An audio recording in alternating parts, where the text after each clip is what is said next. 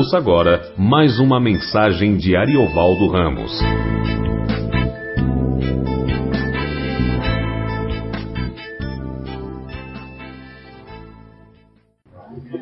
Paz, graça, irmãos. Vamos a João 11. Vamos ler o versículo, a partir do versículo de número 43. E, tendo dito isso, clamou em alta voz: Lázaro, vem para fora. Saiu o que estivera morto, ligados os pés e as mãos com faixas, e o seu rosto envolto num lenço. Disse-lhes Jesus: Desligai-o e deixai-o ir. Muitos, pois, dentre os judeus que tinham vindo visitar Maria e que tinham visto o que Jesus fizera, creram nele. Mas alguns deles foram ter com os fariseus e disseram-lhes o que Jesus tinha feito. Então os principais sacerdotes e os fariseus reuniram o sinédrio e disseram e diziam: Que faremos, porquanto este homem vem operando muitos sinais? Se o deixarmos assim, todos crerão nele. E virão os romanos e nos tirarão tanto o nosso lugar como a nossa nação. Obrigado, Senhor, por tua palavra, por tua misericórdia, por tua bondade. Em nome de Jesus, estamos diante de ti e rogamos que a tua misericórdia seja conosco e que a tua palavra venha a nós. Em nome de Jesus. Amém. Bom, é... nós já vimos bastante da, da, da conversação entre Marta, Maria e Jesus. E aí Jesus chega diante do túmulo, pede para que tirem a pedra, uma vez que a, a pedra foi tirada, ele chamou Lázaro. E ele chama em alta voz. Lázaro vem para fora.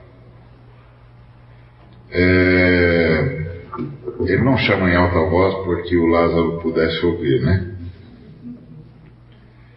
Ele chama em alta voz para que as pessoas saibam exatamente o que é que ele está fazendo.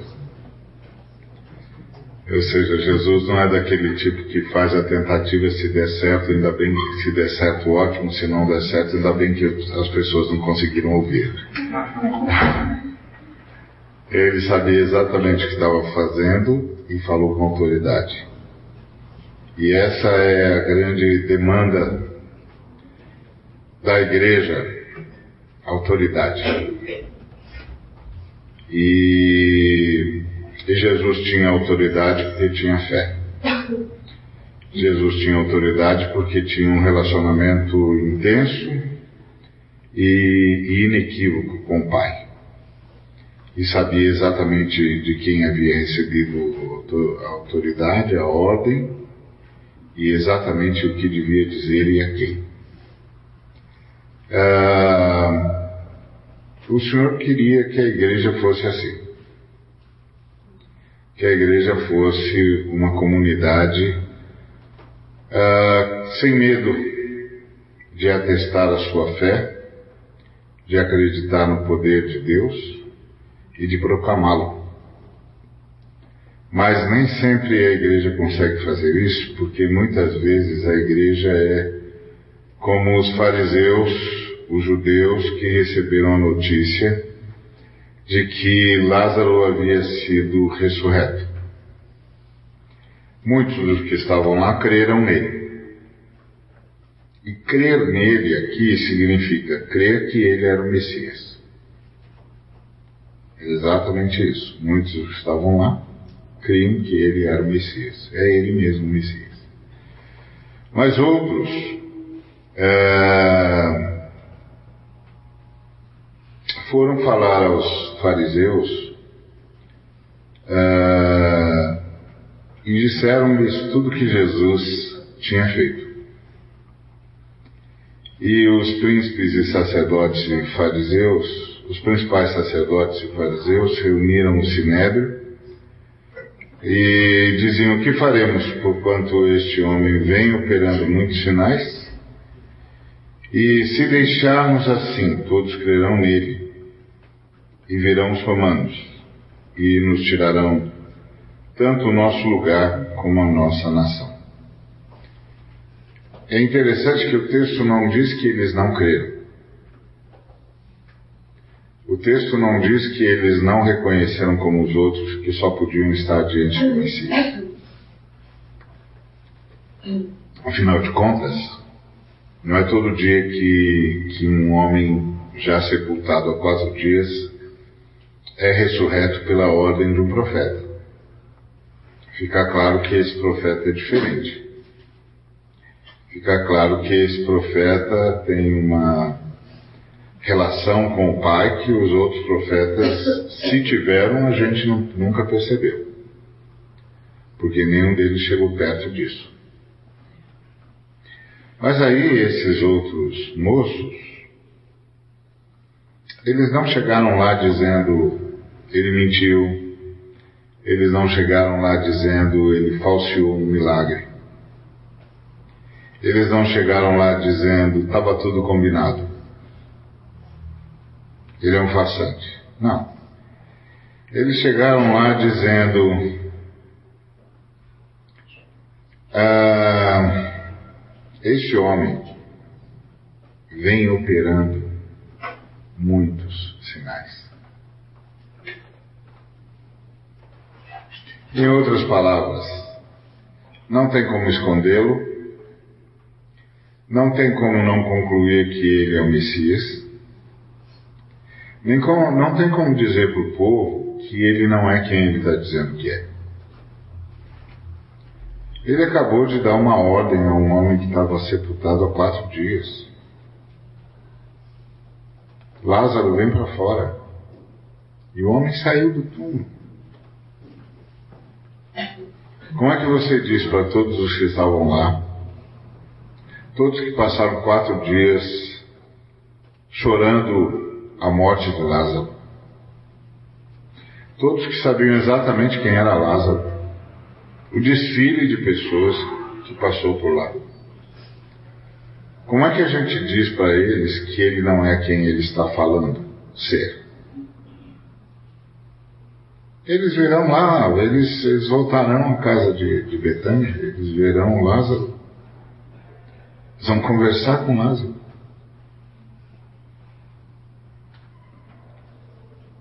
Não tem jeito, ele está operando muitos milagres. Não tem como fazer de conta que ele não é quem ele disse que era. Mas, ao invés deles dizerem Ok? Então vamos fazer o seguinte: vamos aclamá-lo, vamos dizer o óbvio lulante, que todo mundo já está dizendo. Ele é o Messias e seja o que Deus quiser. Mas não, eles disseram: se o deixarmos assim, todos crerão nele. E virão os romanos e nos tirarão tanto o nosso lugar com a nossa nação. Veja, não é? Tirarão a nossa nação e então nós não teremos lugar. É, tirarão o nosso lugar e a nossa nação.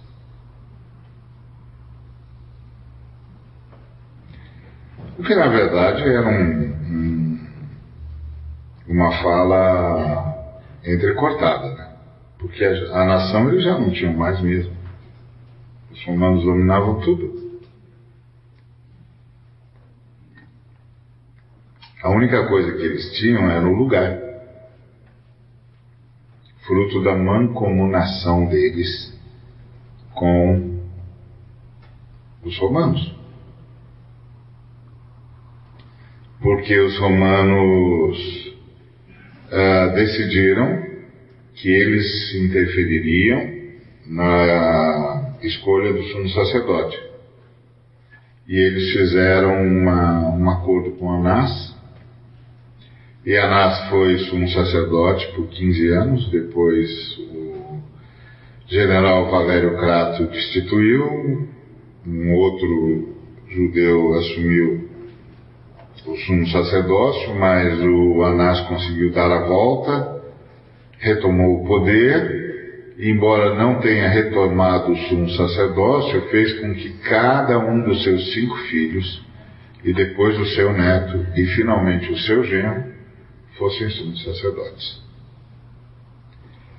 Então, era o nosso lugar. E Caifás vai dizer: ah, é melhor que ele morra do que toda a nação sucumba. Mas na verdade ele não tá, eles não estão pensando na nação, eles estão pensando no lugar. O lugar que eles vão perder. A possibilidade que eles vão perder. O espaço que é deles. E que é deles porque eles fizeram um acordo com os romanos. E esse é o maior inimigo de Jesus. Nossa sede por poder, nossa sede por espaço pessoal,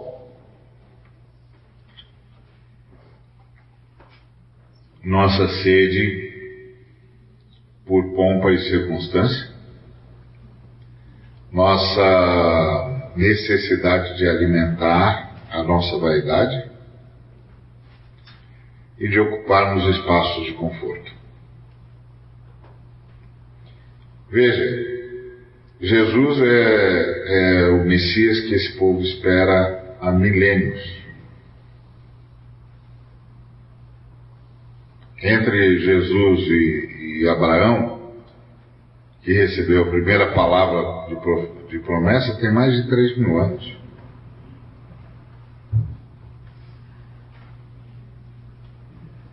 Eles estão esperando por esse homem há milênios. Aí ele chega. Os sinais dele são inquestionáveis. Não dá para questionar um sujeito que diz Lázaro vem para fora e o sujeito ressurge. Volta à vida. E volta sem sequelas. Volta sem precisar de arremates. A ponto de Jesus dizer: pode tirar o, o, as amarras dele, pode deixá-lo livre, está tá de volta. Não, mas assim, a gente não vai precisar assisti-lo na coordenação motora, nas memórias, ele não perdeu nada, ele não vai ter dificuldade de reconhecer quem está falando com ele, ele não vai ter problema uh, de, de percepção de espaço, de tempo. Não, meu filho. Desata o homem, ele está vivo e pronto para viver. Deixe-o ir. Eu trouxe de volta o corpo, a vida, as memórias, as coordenações, tudo. Está vivo. Ele foi ressuscitado, ele está vivo.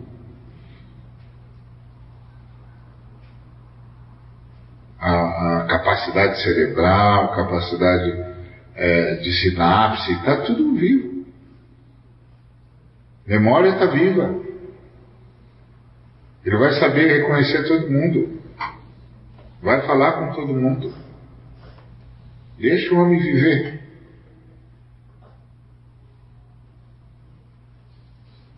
Está ressurreto. Ora, isso não é uma coisa simples. Muito pelo contrário. Isso é extremamente complexo. Extremamente complexo.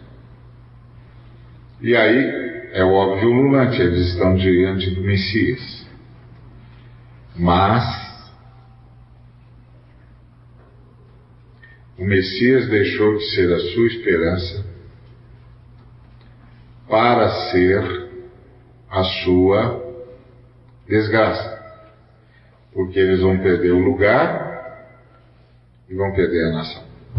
Na cabeça deles. Os romanos virão e o derrotarão. Então não é uma questão que ele é ou não o Messias. É, ele é o Messias, mas não pode com os romanos. Ele é o Messias, mas não vai bancar a nossa, a nossa escolha. Ele é o Messias, mas não vai nos sustentar na nossa ambição. Ele é o Messias, mas não vai manter-nos na trilha que nós escolhemos. Ele é o Messias, mas ele não gosta do jeito que nós somos. Ele é o Messias, mas ele não pensa como nós.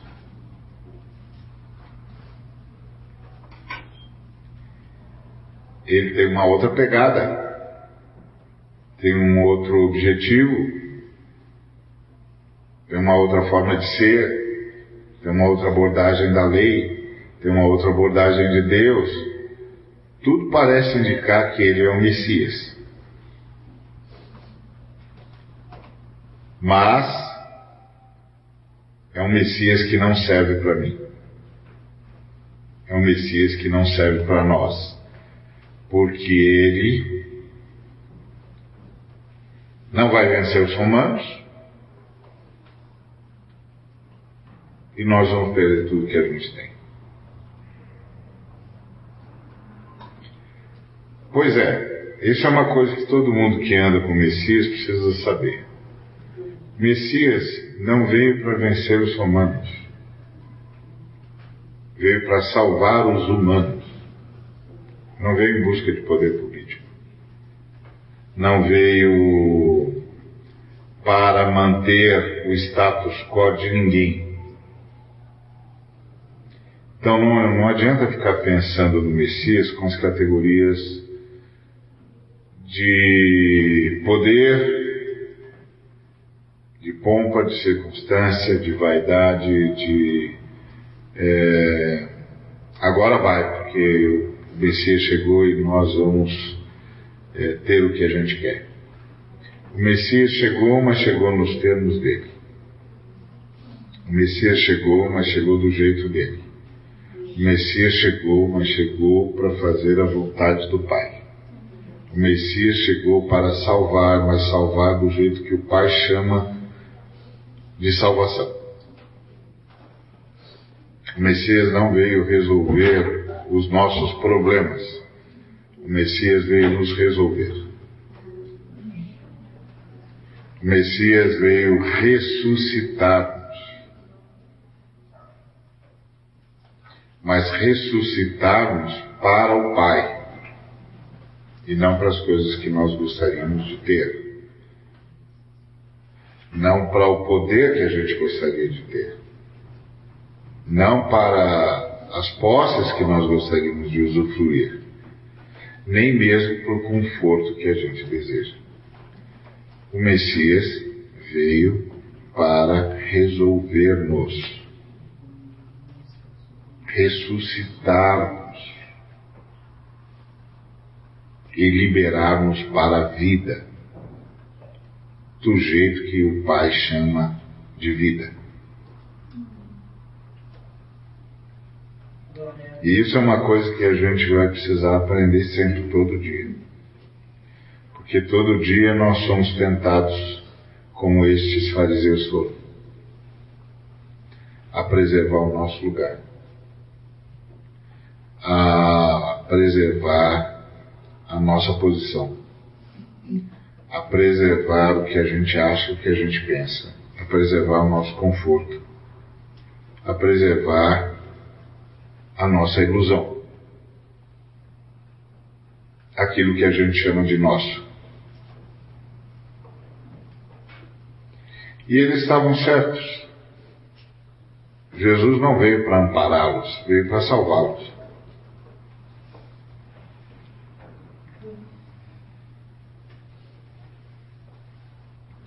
Jesus nos cura, mas não veio para curar-nos, veio para ressuscitar-nos.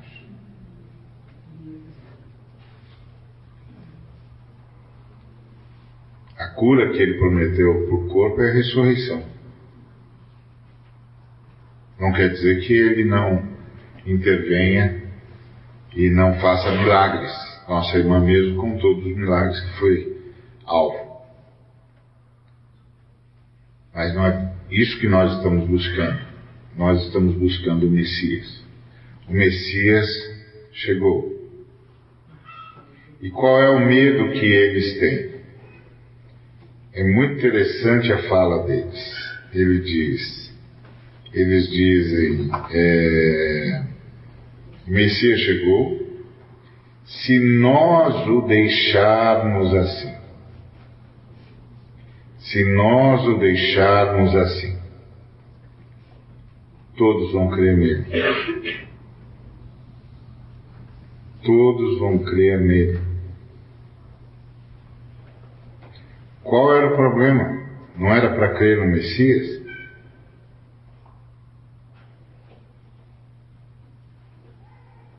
Era para crer no Messias. Mas o problema é que eles não queriam que se cresce no Messias que não crê no que eles creem. Que não busca o que eles buscam. E que não veio trazer o que eles querem. Então, o maior inimigo da fé é o interesse particular. É a, é a incapacidade de perceber que vai haver perda e que tem de haver. A, a Calu cantou uma música cuja letra dizia: Eu sei que não vai ser fácil deixar tudo. Mas não tem jeito de segui-lo sem deixar tudo.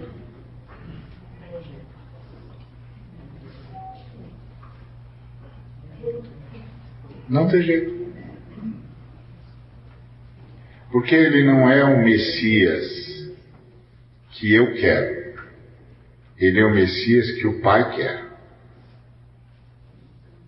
Ele não é o Messias que eu chamei. Ele é o Messias que o Pai enviou.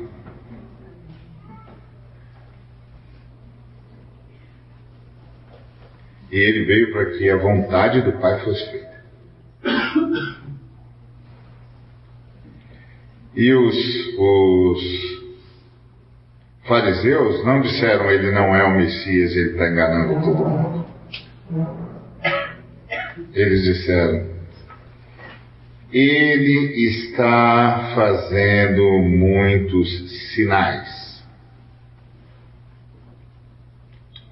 A palavra sinal é uma palavra-chave no, no, nos evangelhos porque eles não falam apenas de milagres, mas falam de tudo aquilo que Jesus Cristo fez e que deixava claro que ele era o Messias.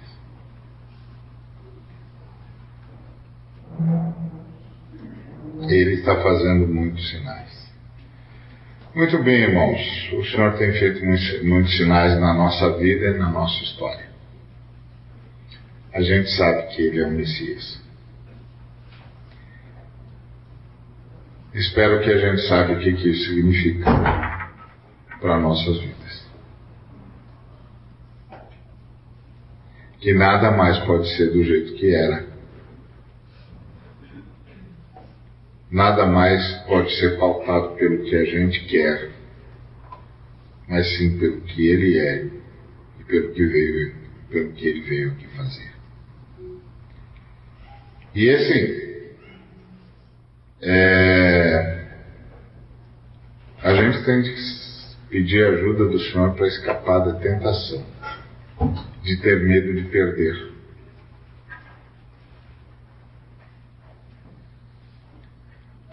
Porque quem não perder a sua vida por amor a Jesus não vai ganhar. Então a gente não pode ter medo de perder. Parece simples, não é? E a gente vê muitas vezes a igreja demonstrando isso. Que por medo de perder o que acha que tem, perdeu Cristo.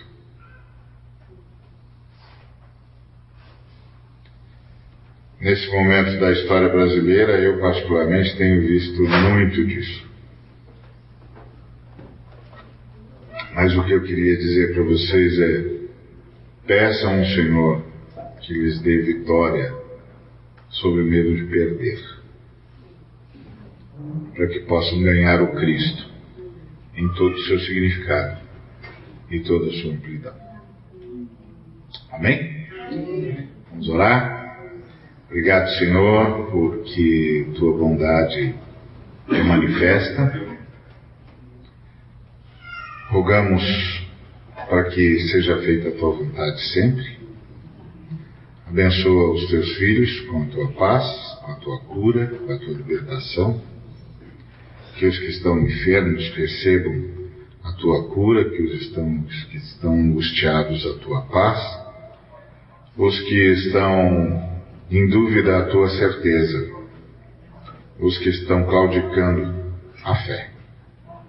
A certeza de que a tua expiação garante a nossa ressurreição. Abençoa cada um dos irmãos e irmãs, que a graça de nosso Senhor Jesus Cristo, o amor de Deus e a comunhão do Espírito Santo esteja com cada um de nós e com todo o povo de Deus, hoje e para todo sempre. Amém. Que Deus nos abençoe.